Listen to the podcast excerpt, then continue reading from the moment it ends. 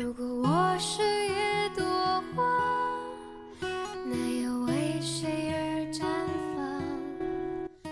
如果我是一只鸟。这里是 Web Radio 网络电台情感驿站，欢迎收听有声小说《何以笙箫默》，我是润儿。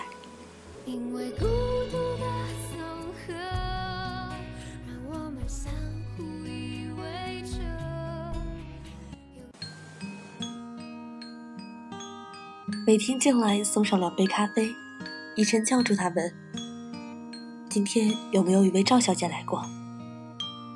美婷想了想，摇头说：“没有。”依晨嗯了一声，表示知道，对美婷说：“我这里没什么事儿了，你早点回家吧。”美婷摇头说：“我不急的，何律师，你什么时候走？要不要我帮你买点吃的来？”不用，谢谢。美婷哦了一声，满脸失望的回去了。老袁啧啧出声：“喂，美婷美丽，对你有意思啊，要不要来当办公室之恋？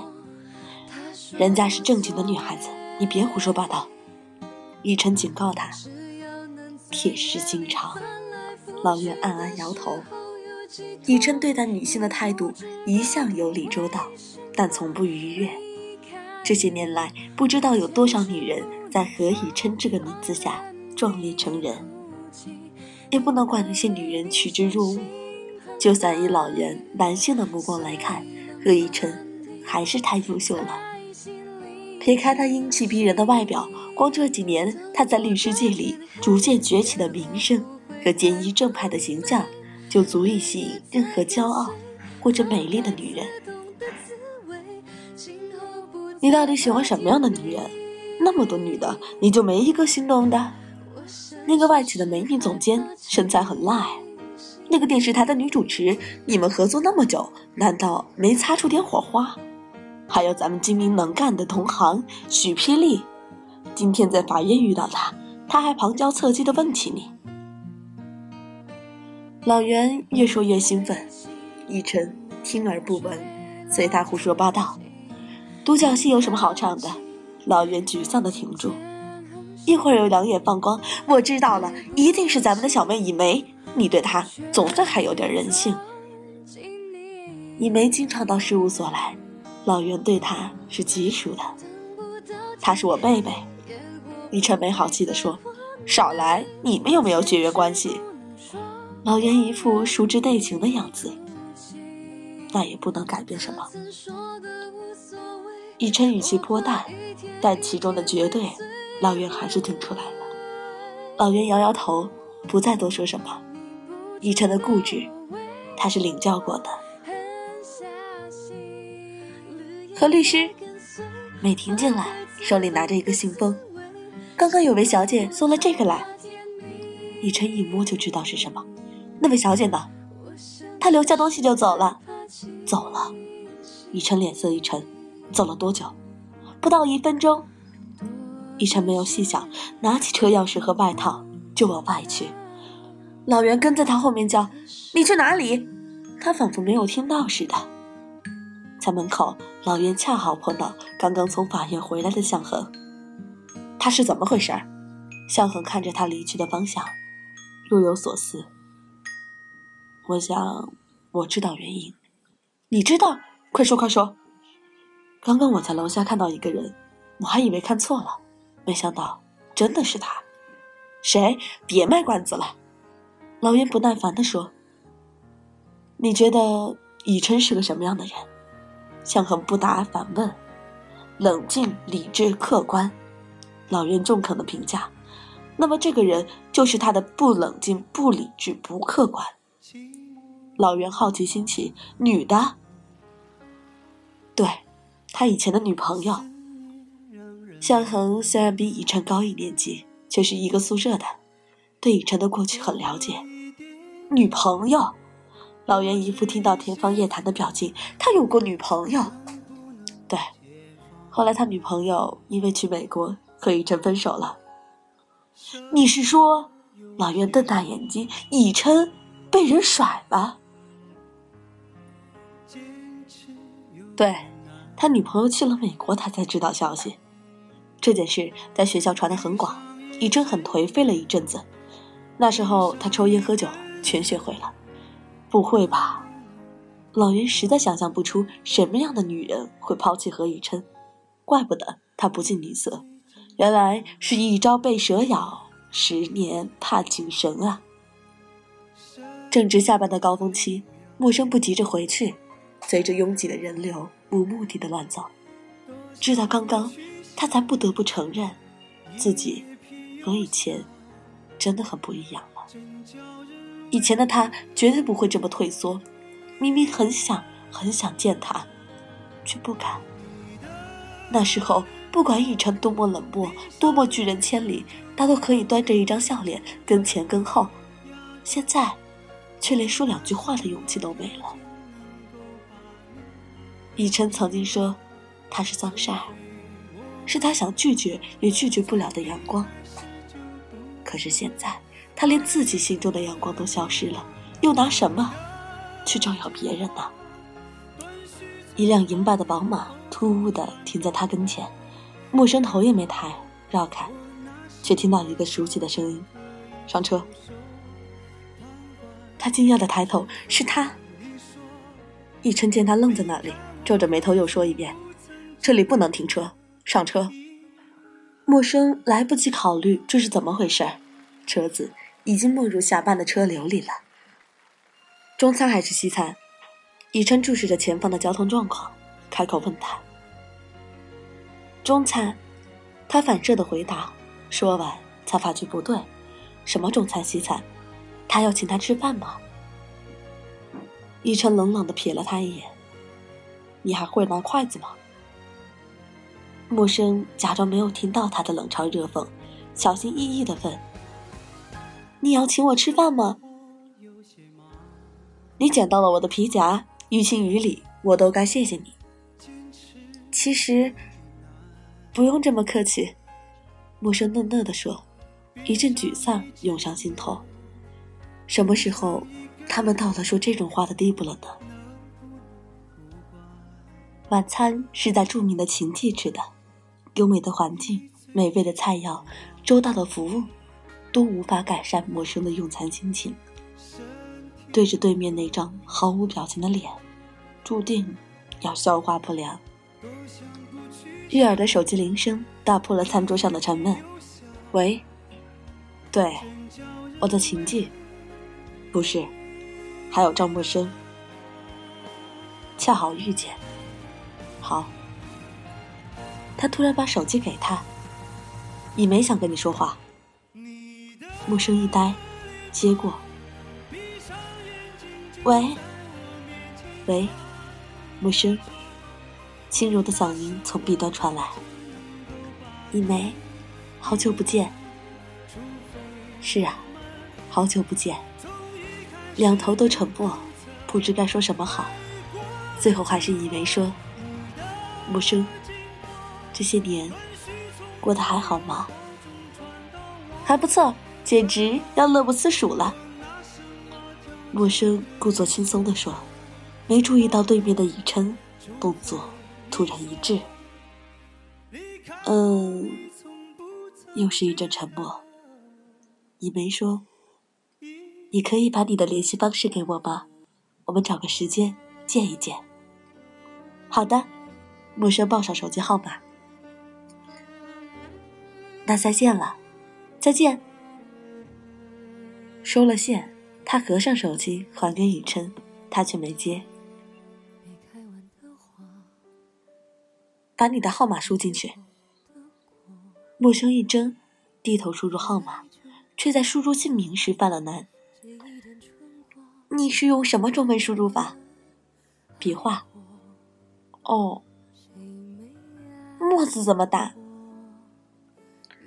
以琛伸手拿过他手中的手机，我来。陌生尴尬的看着他修长的手指在银灰的手机上优雅快速的跳跃，几秒钟时间就搭好，合上收进衣袋。你连中文名字都忘了怎么写了？不是，你的手机我不会用。陌生讷讷的解释，他看了他一眼，不再说话。晚餐就在这样沉默的气氛中度过，甚至一直持续到他送他回家。陌生下车说：“谢谢你送我回来。”他点点头，开车飞驰而去。陌生站在原地，只觉得茫然，也不知道站了多久，直到意识到路人怪异的眼光，才如梦初醒，脚步匆匆地奔上楼。相相亲，花仙子捂住他的嘴，陌生咿咿呀呀的。花仙子警告他说：“不准叫出声，知道了吗？”陌生赶紧点点头。等他一放开，就问：“你要去相亲？不是我，是我们。我，为为什么？”陌生有点呆滞。我们社里没有男朋友的，就你跟我年纪最大，还不抓紧点儿就嫁不出去了，你知道吗？要去你自己去，我不去。他们有两个人哎，我应付不过来了啦。阿生，我平时对你好不好？我今年能不能嫁出去，就全看你了。花仙子可怜巴巴的看着他，活像被抛弃的小狗。你可以一次约一个啊，不行，那样太没效率了。而且我需要你的帮忙。什么忙？陌生谨慎地说。花仙子的忙，一般人是帮不起的。果然，他哗哗哗的从办公桌拿出一大堆东西：黑框眼镜、造型很怪异的假发、大的可以当手镯的耳环，以及一身很色彩斑斓的衣裤。这是干什么？陌生瞪着那一堆东西，丑化你的形象，衬托我的美丽呀！我是第几个受害者？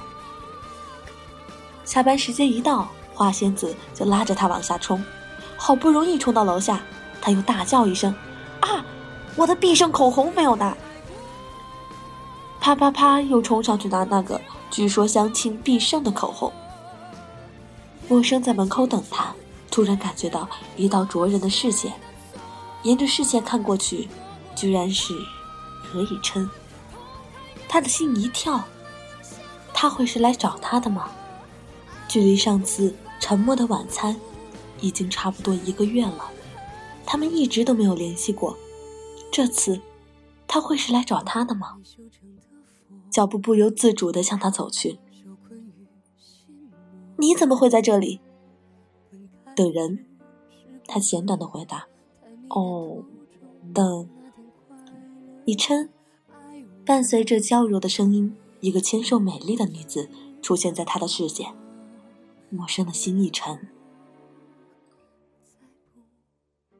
我等的人来了，先走一步。他平淡的对他说，与那女子相携离去。好，好的，再见。他呆呆的站在原地，目送他们往停车的方向走去。竟没有力气挪动脚步，直到花仙子出现拉着他走。你傻站着干什么？快走，来不及了，还要帮你化妆呢。记得哦，要表现的差一点。根本不用装。相亲宴上，陌生果然表情呆滞，反应迟钝，完美的衬托出了花仙子的光辉形象。他又来等他了。陌生从落地窗往下望去，简单的衬衫长裤。就一身正气的何以琛站在楼下。这个月来，他每隔四五天就会出现在这里，然后和那个美丽的女子相携离去。今天是周末，他又来了。他以前从来没有等过他的。阿生，阿生，花仙子又在鬼叫。今天周末哎，你跟我好。嗯，花仙子呆了一呆。你知道我要干什么？相亲。魏生没好气地说：“鉴于上次他的优良表现，花仙子算是缠上他了，每个周末都死拉活拽的他去陪相。不过陪他去相亲也挺好玩的，反正他也不用担心人家会看上他，只要去吃饭和看花仙子耍宝就行了。不过，今天又有什么人？”青年才俊哦，外科医生吃西餐。陌生看他得意的样子，不禁好笑。他还真有办法，相亲对象一次比一次优秀。不过从来没有逮到过就是了，反而会因为莫名其妙的原因和他成为好朋友或朋友夫。反正是不可惜的那种。二十九的高龄，花仙子已经发誓是男人就嫁了。由于要早点回家打扮，陌生准时下班。不可避免要碰到楼下的何以琛，陌生只想低着头走过，不料花仙子却突然停了下来，眼光很凶恶地望着何以琛身边的那个美女。太过分了！花仙子咬牙切齿地说。木生还没有反应过来，已经被他拉到以琛和那个美女面前。狐狸精，你又在勾三搭四！那个美女居然也一反娇柔，凶巴巴地说。相亲狂，你又拉着别人陪你去相亲。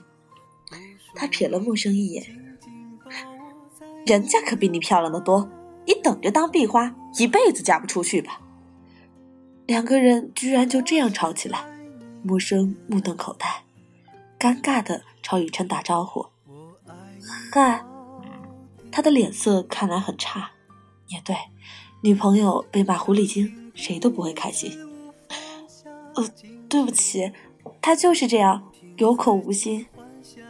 陌生帮花仙子说：“以琛的眼神像要杀人一般，声音冷的可以结成冰。你要去相亲？”呃，对对。陌生不知道怎么说才好，但迟疑的态度反而让人肯定。他什么都没说，表情阴霾的看了他一眼，转身就走。以琛，等等我。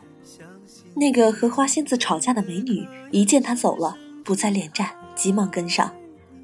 陌生暂时无心整理自己的心情，因为花仙子的表情实在很怪异，居然在哭。花仙子，唉，天天耍宝的花仙子在哭。小红，骂不过人家就哭，很可耻哎，你懂什么？花仙子睁着泪眼瞪他。他抢了我第一个男朋友，哦，果然是深仇大恨。陌生顿时同仇敌忾，拍拍他的肩膀：“天涯何处无芳草，我们今晚就找个好的，气死他！”我不是气他抢了我喜欢的人，我是气他为什么抢了又不珍惜，害他出了车祸，因为他的腿断了又抛弃他，他怎么可以这样呢？他这样的人。为什么他现在还爱他呢？他为什么就不喜欢我？就因为我没有他漂亮吗？陌生听了，没想到成天花痴兮兮的花仙子有这样的一段故事。果然，外表越开朗的人，内心越脆弱了。因为一直安慰他，他俩首次迟到，陌生也没来得及化丑妆。花仙子心情低落，难得的。没有主动耍宝，结果两位优秀的外科医生居然对他们很有意思。妈呀，这算不算因祸得福？由于男方的过度热情，四个人去看电影、唱歌、吃宵夜，玩到十一点多才回家。眼看家门在望，陌生总算松了一口气。郑医生，我到家了，谢谢你送我回来。啊。郑医生打住关于心脏病的话题，绅士地说：“那晚安，赵小姐，今天过得很愉快。”我也是，晚安。陌生微笑着说。等他走远了，才上楼。楼道里的灯坏了，显得有点阴暗。他走到四楼的门前，摸索着钥匙。突然，一个高大的黑影出现在他的视线里。陌生一惊，钥匙啪的落在地上。你。话没说完，他已经被拉进一个坚硬的怀抱里，毫无防备的唇被压住，他毫不留情的在他的唇上反复蹂躏，火热的吻甚至不知足的蔓延到颈上，仿佛要把压抑的怒火全部倾泻出来似的疯狂。他的手扯开了他的衣领，他刚刚感到一丝凉意，立刻被他的唇舌覆盖吞噬。陌生还来不及反应，就陷入这措手不及的意乱情迷中。暧昧的空气中浮动着丝丝酒气，酒气。他喝酒了。默笙清醒了一点，气息不稳的叫道：“一琛。”他的动作一滞，停住了，头还埋在他的颈窝里，急促的低喘着。良久，才听到他暗哑的声音：“